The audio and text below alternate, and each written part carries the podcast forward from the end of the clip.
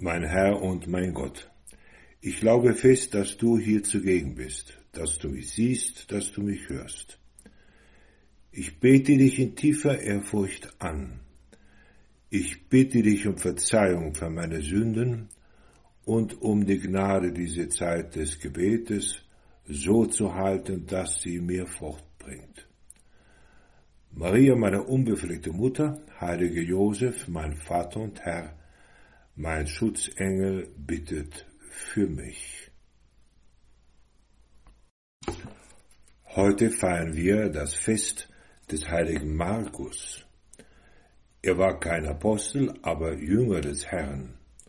Und er war auch der Verfasser des letzten Evangeliums, des letzten Teils des Evangeliums, das heißt der frohen Botschaft über Jesus Christus.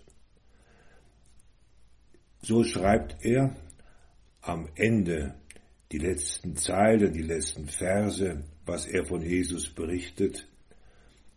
In jener Zeit erschien Jesus den Elf und sprach zu ihnen, Geht hinaus in die ganze Welt und verkündet das Evangelium allen Geschöpfen.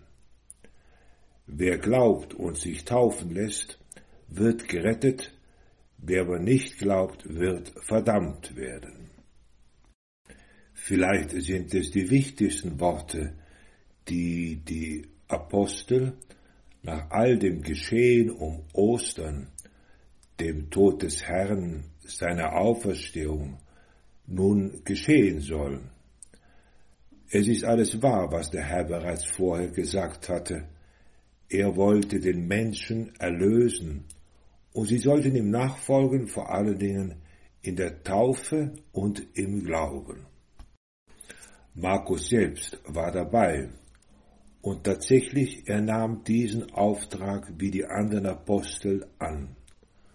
Zuerst mit Paulus, dann mit Barnabas, später war er bei Petrus in Rom und von ihm gerade konnte er alle Ereignisse aus erster Hand erfahren, denn Petrus hatte alles miterlebt, Markus nur den ein oder anderen Teil. Er war auf jeden Fall dabei und zieht los. Mit einem brennenden Herzen können wir sagen, dass alle Menschen diese frohe Botschaft erhalten sollten. So war er dabei, als Jesus im Garten Gethsemane verhaftet wurde, verraten wurde.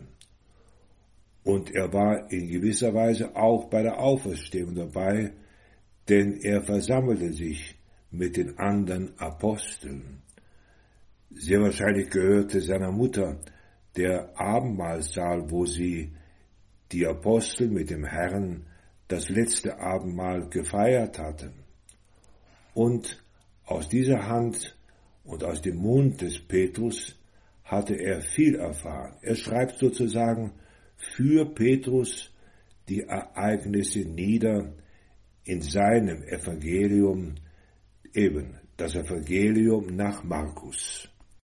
Was Jesus auch uns damit sagen wollte, die Apostel, die Jünger, ja jeder getaufte Christ kann nicht einfach dort bleiben in Jerusalem oder seinem Wort, seinem Wohnort. Alle sind berufen, das Evangelium zu verkünden. Wir können deswegen fragen, was brauche ich, um wirklich Apostel des Herrn zu sein, um alle Menschen seinem Auftrag nach die frohe Botschaft zu verkünden? Jesus, wir können dich deswegen fragen, was braucht solch ein apostolischer Mensch, um mitzuarbeiten an der Ausbreitung des Reiches Gottes? An erster Stelle steht unsere eigene Taufe und ein tiefer Glaube, dass Jesus tatsächlich der Sohn Gottes war, der Erlöser ist, der gekommen ist, um uns von Sünde und Tod zu befreien. Das hat er beendet. und ein wahrhafter im weiteren Sinne Apostel will das auch tun, selbst zu glauben und den Eifer und die Freude zu verspüren, diese wunderbaren Geschehnisse weiterzugeben. Deswegen gilt, glaube ich wirklich mit meinem ganzen Herzen, dass wir Kinder Gottes sind, dass Jesus die Kirche gewollt hat, die Apostel, die Bischöfe wurden, viele Menschen, die dem Herrn nachgefolgt sind. Und mit einem zweiten Auftrag schickt Jesus die Menschen hinaus, geht hinaus in die ganze Welt und verkündet das Evangelium allen Geschöpfen. Das ist auch so geschehen. In den ersten Jahren, nachdem der Herr, du Jesus, wieder in den Himmel aufgefahren warst, gehen alle hinaus in alle Länder, nach Italien, nach Rom, nach Griechenland, nach Vorderasien, überall hin, ja bis hin nach Indien sollen die Apostel gegangen sein, um seinen Namen zu verkünden. Neben dem Glauben werden diese Apostel, also auch wir, vom Herrn die notwendige Gnade und Hilfe bekommen. Es sind deswegen die Taufe, auch die Firmung, die Stärkung unserer eigenen Person als Christen und an dritter Stelle der Mut, den Menschen den Glauben vorzuleben. Markus sagt weiter, und durch die, die zum Glauben gekommen waren, sind folgende Zeichen auch geschehen. In meinem Namen werden sie Dämonen austreiben. Sie werden in neuen Sprachen reden. Wenn sie Schlangen anfassen und tödliches Gift trinken, wird es ihnen nicht schaden. Und die Kranken, denen sie die Hände auflegen, werden gesund werden. Aus der Geschichte der Kirche wissen wir, genau so ist es passiert. Die Apostel und andere Heilige haben Wunder gewirkt. Sie hatten den Mund aufgetan, um den Leuten von Christus zu erzählen. Sie hatten den Glauben vorgelebt und es war für alle begeisternd, jene Botschaft zu hören, die der Herr schon vorher verkündet hatte. Zum Abschluss schreibt Markus, nachdem Jesus der Herr dies zu ihnen gesagt hatte, wurde er in den Himmel aufgenommen und setzte sich zu Rechten Gottes. Sie aber zogen aus und predigten überall.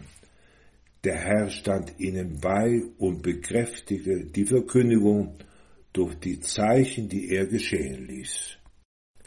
Jesus, ich brauche nicht aufzubrechen in fremde Länder, vielleicht einzelne, aber das Christentum ist schon auf der ganzen Welt ausgebreitet, auch wenn es noch viele gibt, die dich noch nicht kennen.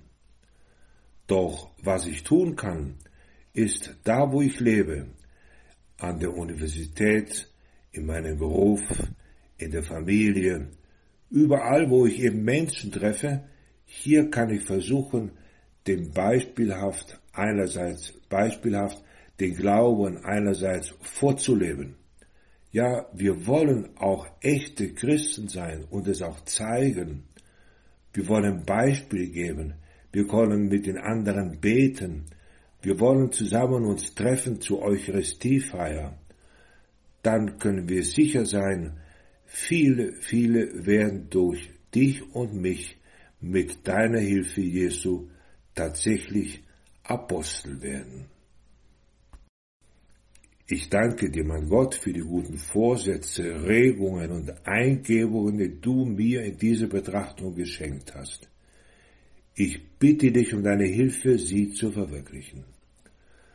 Maria, meine unbefleckte Mutter, heiliger Josef, mein Vater und Herr, mein Schutzengel bittet für mich.